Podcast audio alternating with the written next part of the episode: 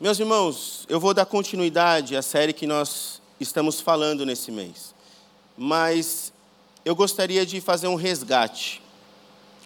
Eu imagino que assim como eu, você também deve estar falando assim: "Uau! Que série! Que estudos!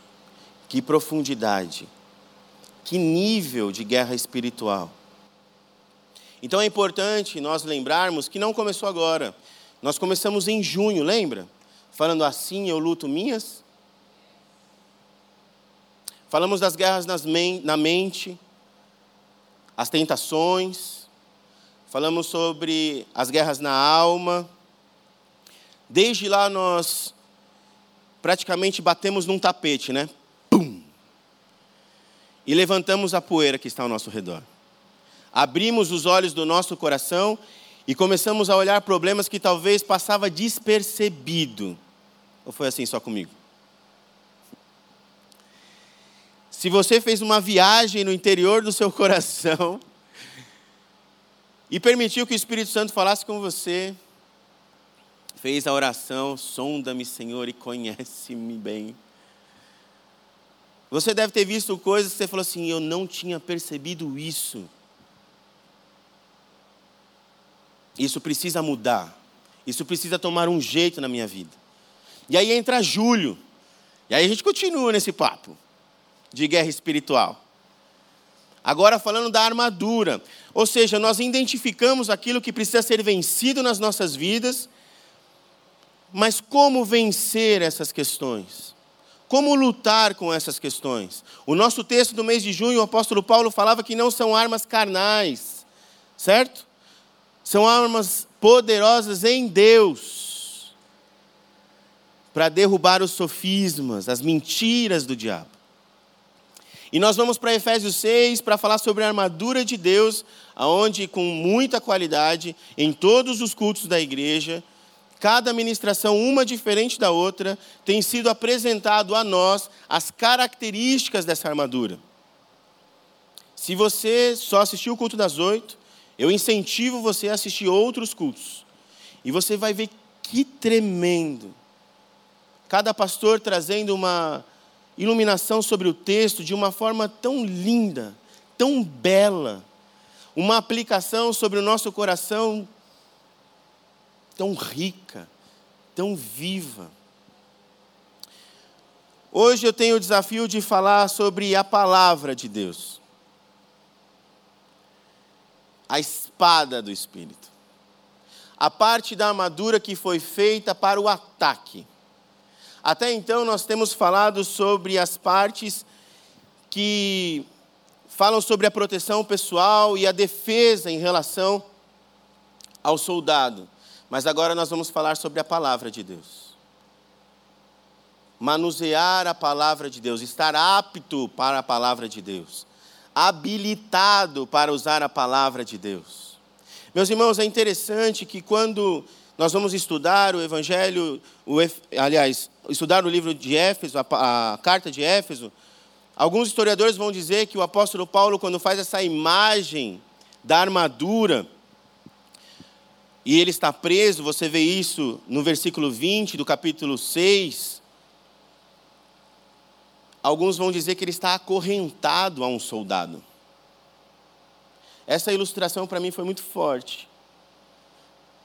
Eu não sei como que é para você, mas imagine o apóstolo Paulo descrevendo uma armadura de um soldado, fazendo uma analogia sobre uma guerra espiritual, olhando para ele do seu lado todo dia. E aí a gente fala assim: as nossas lutas são difíceis. E é mesmo, né? Dependendo, a gente tem as proporções das lutas, né? Mas imaginem esse homem. Ele olha para o lado, ele vê uma sandália assim.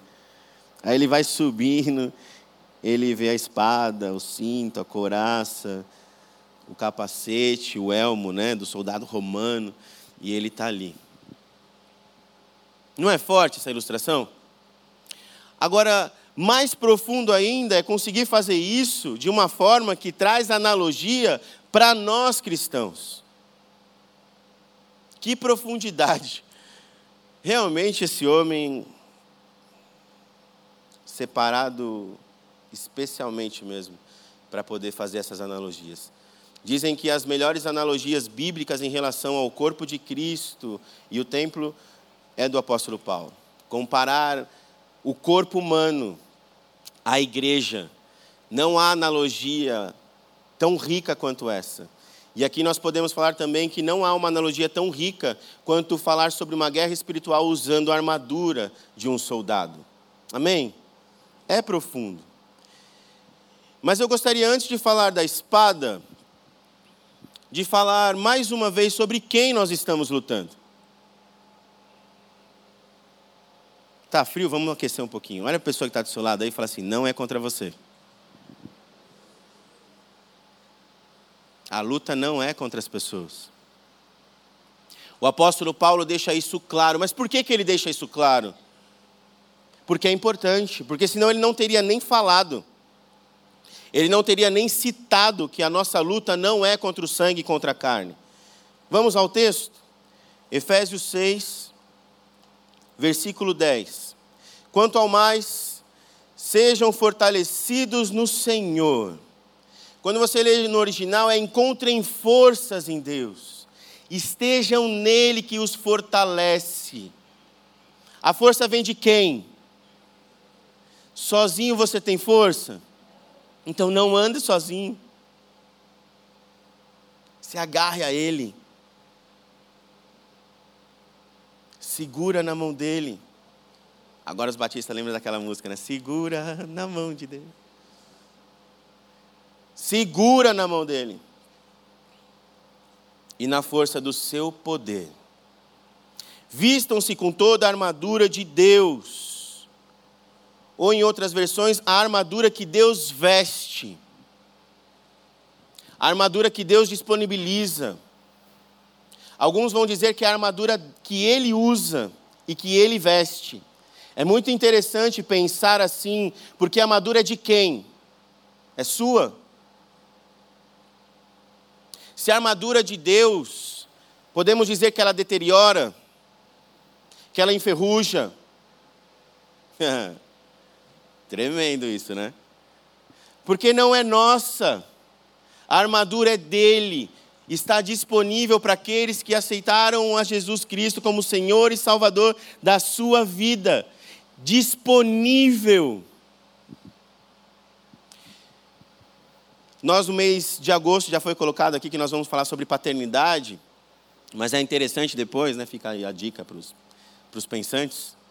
A gente poderia até dar continuidade a Efésios 6, porque ele vai falar como colocar em prática essa armadura, através do poder da oração. E aí é só o ministério de oração que veste a armadura, é isso? É só o povo que vem quinta-feira aqui na igreja orar, é isso? Para quem a armadura está disponível? Para mim. Fala assim, para mim. Toma posse da palavra, meu irmão. É para você. O apóstolo Paulo, quando ele vai falar sobre vistam-se de toda a armadura, para poderem ficar firmes. Essa palavra é extremamente importante aqui: firmeza, constância, perseverança. Ela é repetida três vezes nesse texto, mostrando para nós que as nossas lutas vão nos desgastar, sim, mas é importante que nós fiquemos firmes, firmados na rocha, inabaláveis consciente de quem nos fortalece, de quem nos dá armadura. Contra as ciladas do diabo. Eu falei que eu gostaria de fazer a introdução nessa parte, porque pouco falamos dos, dos nossos inimigos aqui. Claro, o tema é a armadura de Deus. Mas é importante, uma vez que a gente bateu no tapete desde junho, e as poeirinhas se levantaram, é importante a gente identificar esses inimigos. E aqui o apóstolo Paulo, ele fala sobre o líder deles, o diabo, o adversário das nossas almas. Ele mostra uma hierarquia celestial quando ele descreve esses agentes nos quais nós devemos lutar contra. Nós temos o diabo como a figura do inimigo, o líder, e aí depois ele vai descrevendo, versículo 12. Porque a nossa luta não é contra o sangue e a carne, mas contra os principados e as potestades. Paulo revela a luta do seu, do, dos cristãos no seu nível mais profundo. Agora não é mais luta ideológica. Amém? Não é mais luta comportamental, amém? Não é mais luta de retórica, amém? Elas existem. Não podemos ignorar. Mas o apóstolo Paulo está indo mais profundo, falando que as nossas lutas têm inimigos que podemos identificar. E aqui ele começa a identificar potestades e principados. 1 Coríntios 2:8. Irmãos, uma vez que eu vou falar sobre a palavra, a espada do espírito, hoje a gente vai falar, colocar um monte de texto aqui então, depois, se você quiser, pode assistir novamente. Mas se você estiver anotando, tome nota, que vai a palavra aí. Amém? 1 Coríntios 2,8 ele diz: Nenhum dos poderosos deste mundo conheceu essa sabedoria. Qual sabedoria? Que existe potestades e principados, existem inimigos da nossa alma porque se tivessem conhecido, jamais teriam crucificado o Senhor da glória. O apóstolo Paulo ele deixa claro nesse versículo que o poder maligno foram os primeiros responsáveis pela morte de Jesus. Caifás, Herodes, Pilatos, eles foram instrumentos da história, utilizado pelo maligno. Tchum. Acende uma luz no meu coração.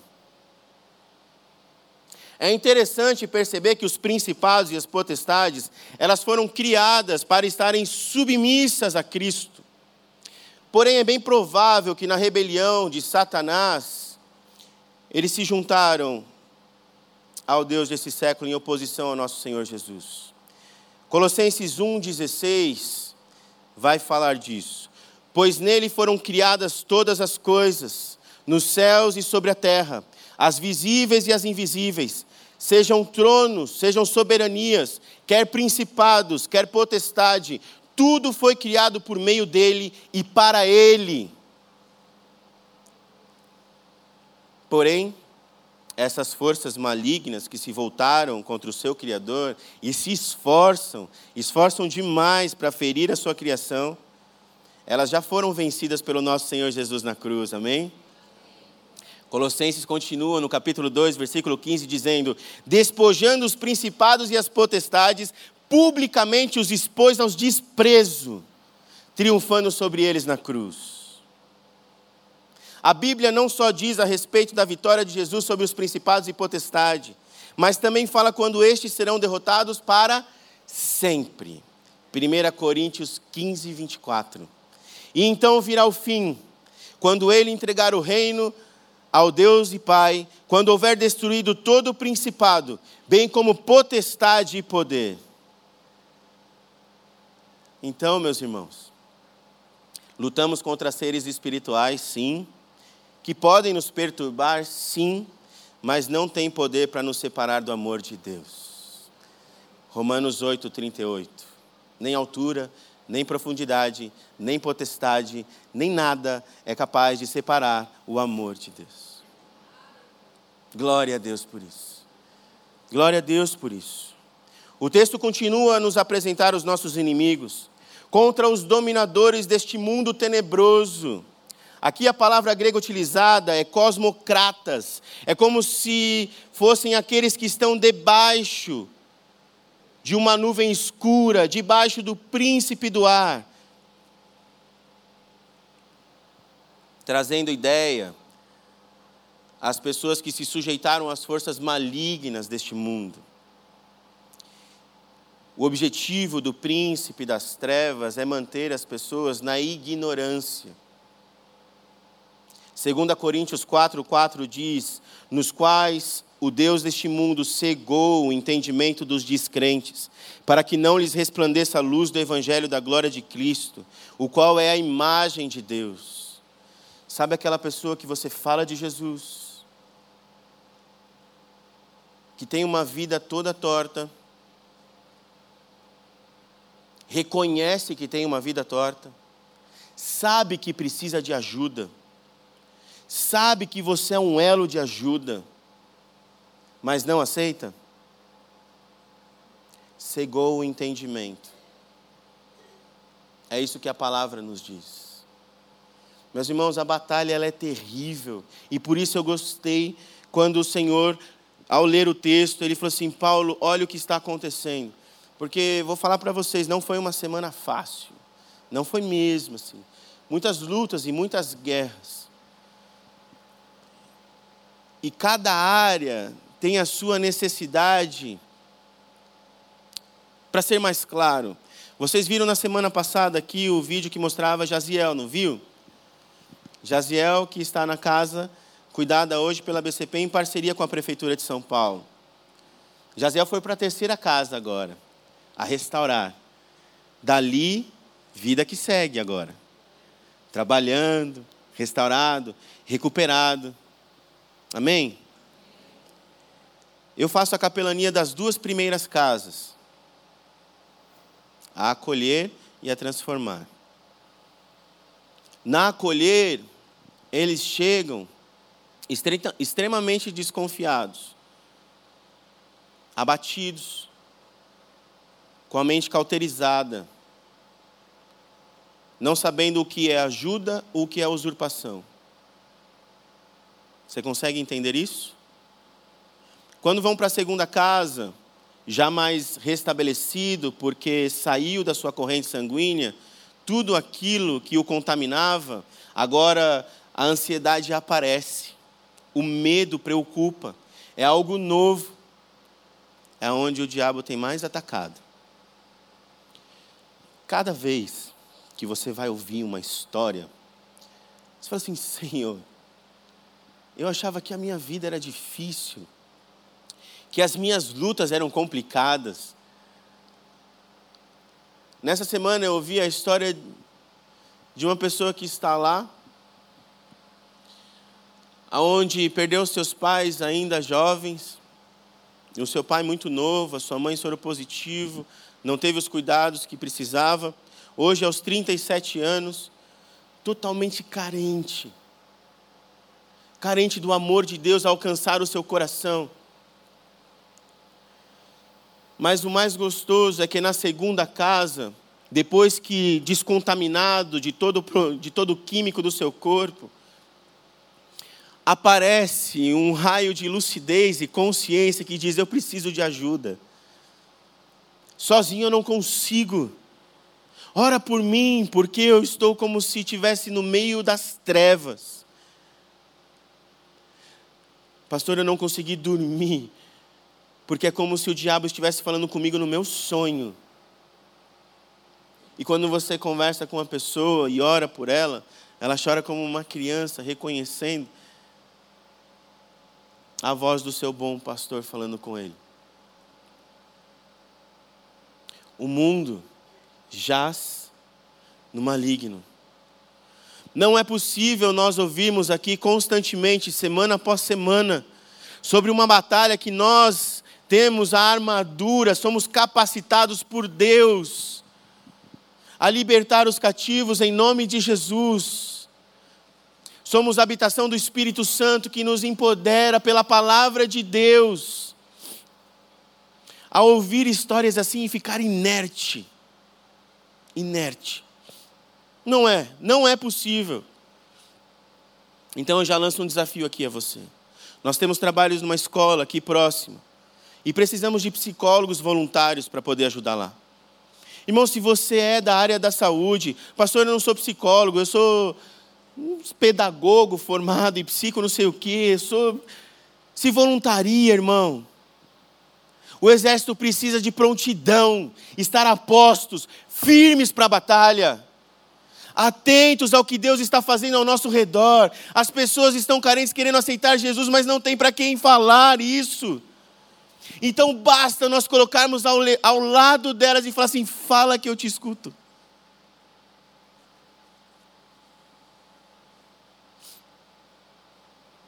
Essa pessoa, quando me falava, ela falava assim: Pastor, eu já fui para a igreja, eu aceitei Jesus. Aliás, eu tive um sonho, e eu tive que tomar uma posição entre uma religião e outra.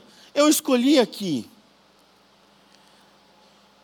E aí, só que eu tive relacionamento com um homem, e aí eu falei, eu não vou mais na igreja. Eu falei, por que não? Ele falou, porque eu fiquei com vergonha, tímido. Eu falei, como você acha que um homem que adultera com a esposa, ele para de ir para a igreja?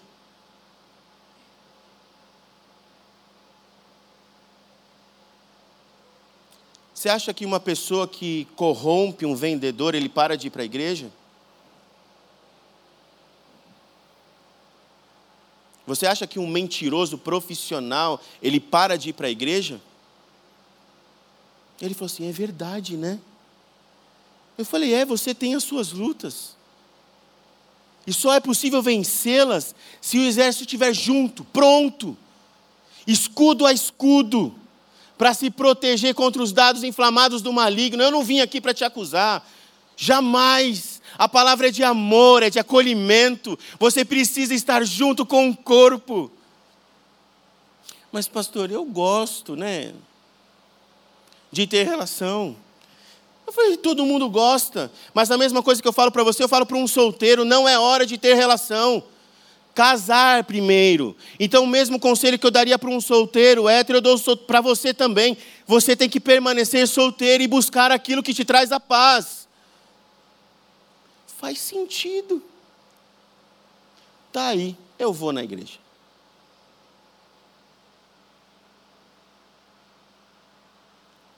E ele vai vir em nome de Jesus hoje à tarde. Em nome de Jesus. Em nome de Jesus. Que hoje à tarde eles estejam aí. Por que eu estou falando isso? Nós conhecemos a batalha, mas olhamos para as pessoas. Estamos aqui falando que a nossa luta não é contra o sangue e contra a carne, mas a gente julga o outro. A gente condena o outro pelas suas práticas. Primeiro a gente condena para depois orar por ele. Sabe aquele que atira e depois vai perguntar o que ele queria? É assim que nós estamos agindo. Meus irmãos, nós conhecemos aqueles quem são os nossos inimigos, nós temos a armadura, vamos combater o bom combate de maneira consciente de quem precisa ser derrotado, amém?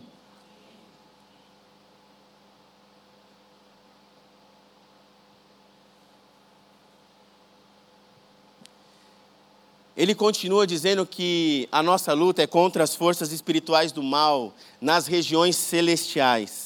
A referência mais próxima dessas forças malignas estão nas regiões celestiais, está escrito no próprio capítulo 2 de Efésios, versículo 2, que diz assim: Nos quais vocês andaram no outro tempo, segundo o curso deste mundo, segundo o príncipe da potestade do ar. Aqui a referência é às regiões celestiais, do espírito que agora nos filhos da desobediência. À luz desses versículos bíblicos, nós conhecemos a atuação do diabo e as suas tropas. Está claro aqui. O apóstolo Paulo ele descreve e a Bíblia como um todo mostra como eles atuam no nosso meio.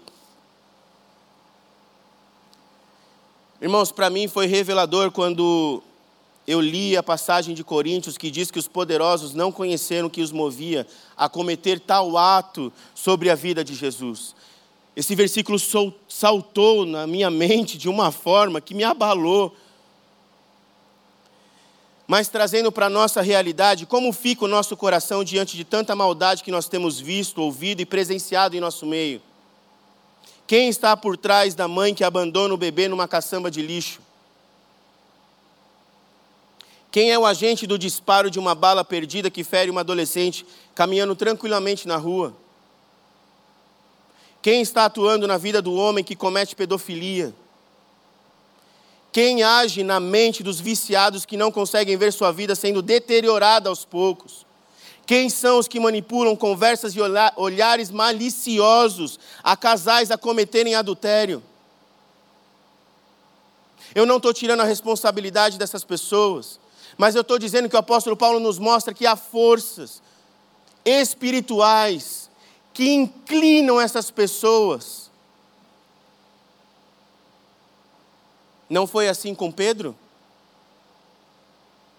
Quando ele repreendeu Jesus sobre ser crucificado, e Jesus falou o que para Pedro? Afaste de mim, Satanás. Pedro não estava possuído.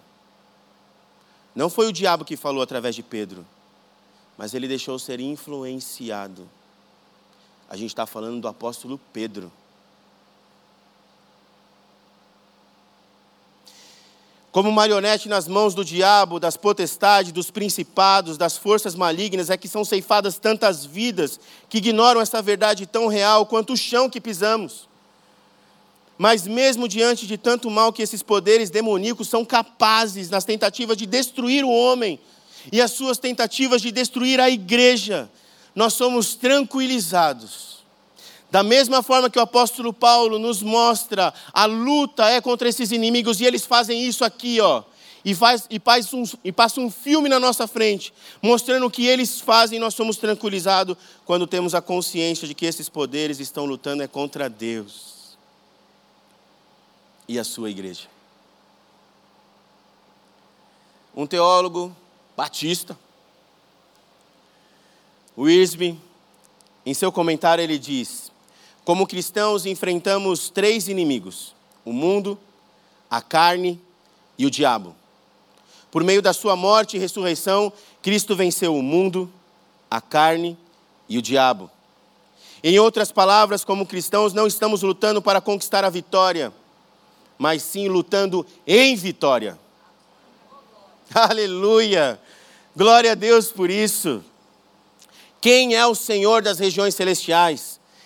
O próprio a própria carta de Efésios, no capítulo 1, versículo 20 diz: "Esse poder ele exerceu em Cristo, ressuscitando dos mortos e fazendo assentar-se à sua direita nas regiões celestiais, muito acima de todo principado e autoridade e poder e domínio e de todo nome que se nomeia, não só nesse século, mas também no vidouro. Cristo está acima de todas as coisas e nele nós temos a vitória. Aleluia! Glória a Deus por isso. Glória a Deus por isso. Quem é responsável de tornar conhecida a sabedoria de Deus nas regiões celestiais? Efésios, mais uma vez, nos diz no capítulo 3, versículo 10: a intenção dessa graça era que agora, mediante a igreja, a multiforme sabedoria de Deus se tornasse conhecida dos poderes e autoridades nas regiões celestiais. Portanto, Tremendo. Mediante a tal conhecimento e clareza da palavra de Deus, tomemos a armadura de Deus. Para que vocês possam resistir no dia mau.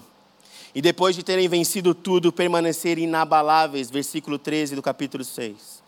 Continuando. Por isso fiquem firmes, mais uma vez, firmes, cingindo-se com a verdade e vestindo a couraça da justiça Tenha os pés calçados com a preparação do evangelho da paz, segurando sempre o escudo da fé, com o qual poderão apagar todos os dados inflamados do maligno. Usem também o capacete da salvação e a espada do Espírito, que é a palavra de Deus. Aleluia! Tendo conhecimento dos seus inimigos, tomem a armadura de Deus e fiquem firmes firmes.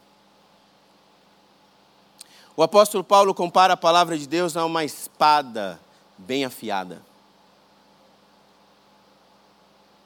A espada física, ela pode penetrar o corpo humano. A palavra de Deus penetra no coração. No coração. Hebreus 4:12 diz a respeito da capacidade que tem a espada do espírito. Vamos ler? Porque a palavra de Deus é viva, mais cortante, penetra até o ponto de dividir juntas e é apta para julgar os pensamentos e propósitos do coração. A palavra de Deus é viva. A palavra de Deus está sempre ativa. Ela não é estática, obsoleta. Ela continua relevante e poderosa em todas as épocas. Ela não precisa de atualização. Ronaldo Lindório disse: o evangelho é supracultural, porque define e explica a cultura, não o contrário. Cultural, por ter sido revelado à humanidade em seu próprio contexto e história. Intercultural, por juntar ao redor de Jesus pessoas de todos os povos. Multicultural, ao ser destinado a todos os povos e línguas, transcultural, quando transmitido de uma cultura a outra, e contracultural, pois sempre confronta o homem em sua própria cultura. O Evangelho jamais passará, nunca deixará de ser a verdade de Deus. Nunca. Nunca. A palavra de Deus é eficaz, tem o poder de produzir efeitos reais em nossas vidas ela pode transformar e mudar pessoas. Isaías 55, versículo 10 e 11 diz: Porque assim como a chuva e a neve descem dos céus e para lá não voltam, sem que primeiro reguem a terra e a fecundem e a façam brotar, para dar semente ao semeador e pão ao que come, assim será a palavra que sair da minha boca. Não voltará para mim vazia, mas fará o que me apraz e prosperará para que a designei jamais, nunca ela volta vazia. A palavra de Deus é penetrante, ela é profunda, tem o poder de penetrar em nosso interior. Ela não fica apenas na superfície, acariciando o nosso ego, mas ela alcança o mais íntimo da nossa alma. Ela pode discernir coisas que nenhuma espada humana poderia alcançar. A palavra divide juntas e medulas, tem a capacidade de discernir entre os aspectos mais profundos do ser humano ela pode distinguir entre o que é espiritual, emocional ou físico. Só ela tem esse poder. A palavra de Deus é capaz de discernir os pensamentos e intenções de coração. João 17, 17 diz: santifica-os na verdade, a tua palavra é a verdade. Ela tem capacidade de sondar nossos pensamentos e intenções mais secretos. Ela revela a verdadeira natureza do nosso coração e nos ajuda a entender as nossas motivações. Um bom conselheiro de Deus aconselha através da da palavra. Quando na minha agenda tem um aconselhamento pastoral na casa do povo, eu faço questão do início do aconselhamento dizer: nós não estamos numa sala de consultório. Eu não sou psicólogo. Eu sou pastor nós não vamos terminar em 40 minutos e você vai voltar aqui para uma outra sessão. Porque se a palavra na qual eu creio não tem poder para te dar alguma ajuda nesse aconselhamento, eu não sei mais o que terá. Eu sou pastor, irmão.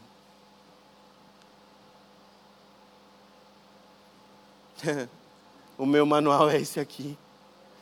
Né, Dani? É esse. Nós temos que ler a Bíblia, meus irmãos, guardar a palavra, meditar nela. Temos que nos esforçar para não nos esquecer que ela é a nossa arma para a vitória contra o inimigo. E aqui eu quero concluir. E mais uma vez eu vou usar o Irsby.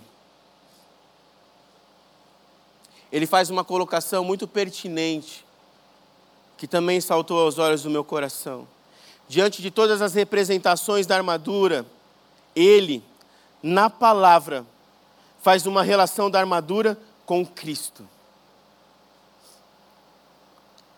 Da onde ele tira isso? Romanos 13, versículo 11 a 14, que diz: Porque a nossa salvação está agora mais perto do que quando o príncipe, o princípio cremos. Vai alta a noite e o dia vem chegando. Deixemos, pois, as obras das trevas e revistamo-nos das armas da luz. Vivamos dignamente, como em pleno dia, não em orgias em bebedeiras, não em moralidades e libertinagem, não em discórdias e ciúmes, mas revistam-se do Senhor Jesus.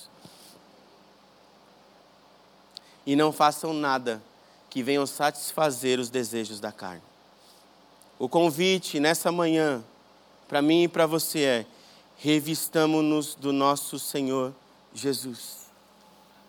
Você pode se colocar em pé nesse momento? Revista-se do Senhor Jesus. Ele continua dizendo: não é mais o, só o cinto da verdade, Jesus é a verdade. João 14, versículo 6 diz: Eu sou o caminho.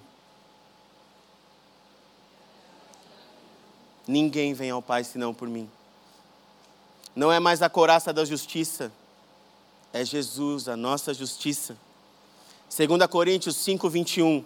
Aquele que não conheceu o pecado, Deus o fez pecado por nós, para que nele fôssemos feitos justiça de Deus.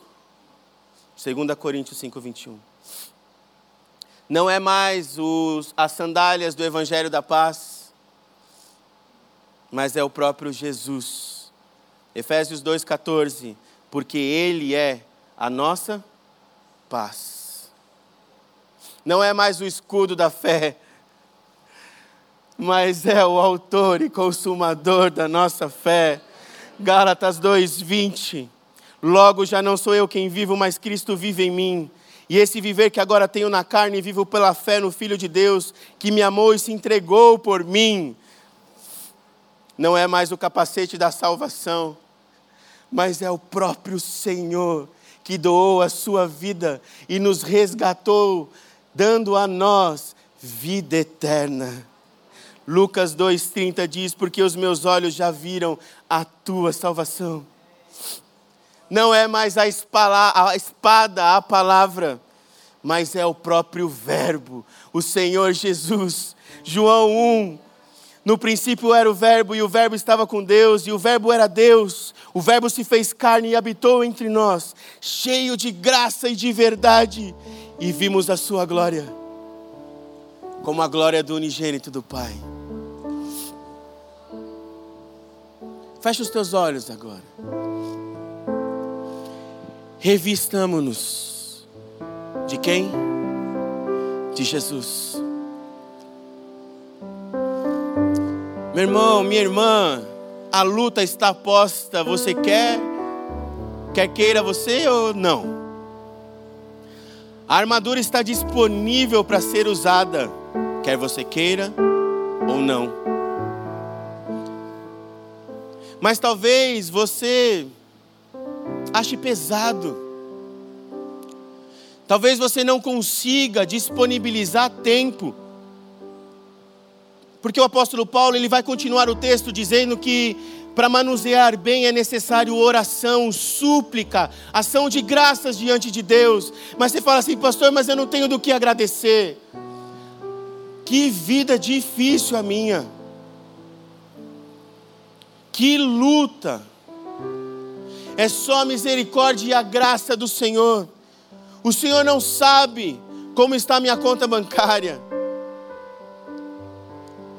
Você não sabe o quanto eu tenho feito manobras para poder pagar pelo menos o rotativo do cartão de crédito. Você não sabe o diagnóstico que Deus me deu. Eu sei. Eu não falei errado, não.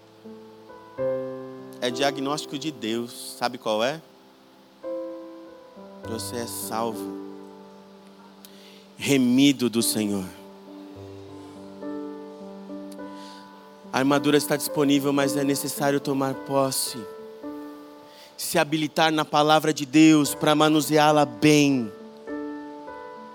Contra qualquer força maligna a respeito das nossas vidas. Então nessa manhã eu quero orar com você. Orar para que vá embora toda procrastinação toda preguiça,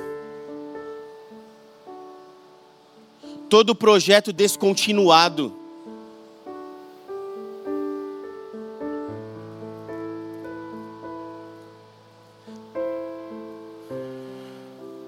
todo o caráter afetado pela caída do homem. Vamos orar? Põe a mão no seu coração. Ore ao Senhor agora. Esquadrinha Ele. Se apresenta diante do Senhor Todo-Poderoso, porque Ele é o único capaz de poder mostrar aquilo que precisa ser consertado. A realidade talvez não vá mudar tão rápido e tão cedo, mas nós podemos mudar hoje, agora, ao sair daqui com uma mentalidade disposta a servir ao Senhor que está entronizado nas regiões celestiais.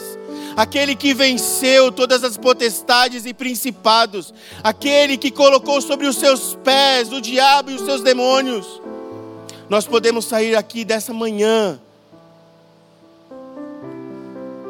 capacitados em Deus Senhor, por isso, Deus, nós te pedimos em nome de Jesus, nos revista mesmo. Lava-nos com teu sangue, purifica-nos com teu poder, leva-nos mais para perto, Senhor, de ti. Ah, Deus, obrigado, obrigado por tudo que o Senhor tem feito por nós, porque o Senhor não desiste, o Senhor continua fiel a nós, apesar de nós. Obrigado pelo teu espírito que nos fortalece em nossa caminhada, que adestra os nossos pés, que ilumina o nosso caminho. Nós te pedimos em nome de Jesus, Deus, fortalece-nos, fortalece-nos para ir até o fim, até o fim nos projetos, até o fim, Senhor, nos ensinos que nos propomos, ó Deus, a ter. Deus, em nome de Jesus, tira de nós toda preguiça, toda procrastinação, tudo que nós vemos prorrogando, Senhor, porque precisamos tomar uma decisão. Nos ajuda a tomar a melhor decisão. Dê-nos, Senhor, a tua sabedoria. Nós oramos por ela nessa manhã. Deus, dê-nos a sabedoria para perdoar aquele que nos ofendeu e hoje tem criado um buraco em nosso coração. Deus, tira toda a mágoa, toda a tristeza todo sofrimento, Senhor, em nome de Jesus, vem com teu perdão sobre nós. Limpa e lava, Senhor, a nossa armadura. Deus, em nome de Jesus, nós te pedimos, ó Pai, porque a paz vem, vem através do nosso Senhor Jesus, que ela preencha o nosso interior, rendendo, Senhor, a nossa mente e o nosso coração. Salva, Senhor Salva esse coração que se coloca diante do Senhor nessa manhã. Aonde quer que ele esteja, que o teu Espírito Santo o convença do pecado, do juízo e da justiça.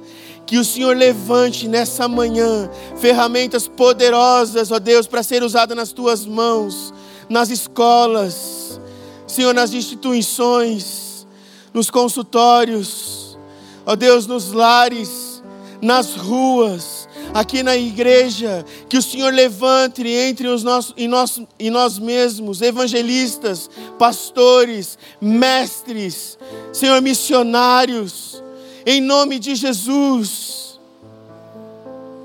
Capacita-nos para boa obra, porque o Senhor disse que o Senhor colocou a tua igreja nas regiões celestiais para mostrar a multiforme sabedoria do Senhor. Usa-nos, Senhor, para a honra e para a glória do Seu nome. Em nome de Jesus. Amém.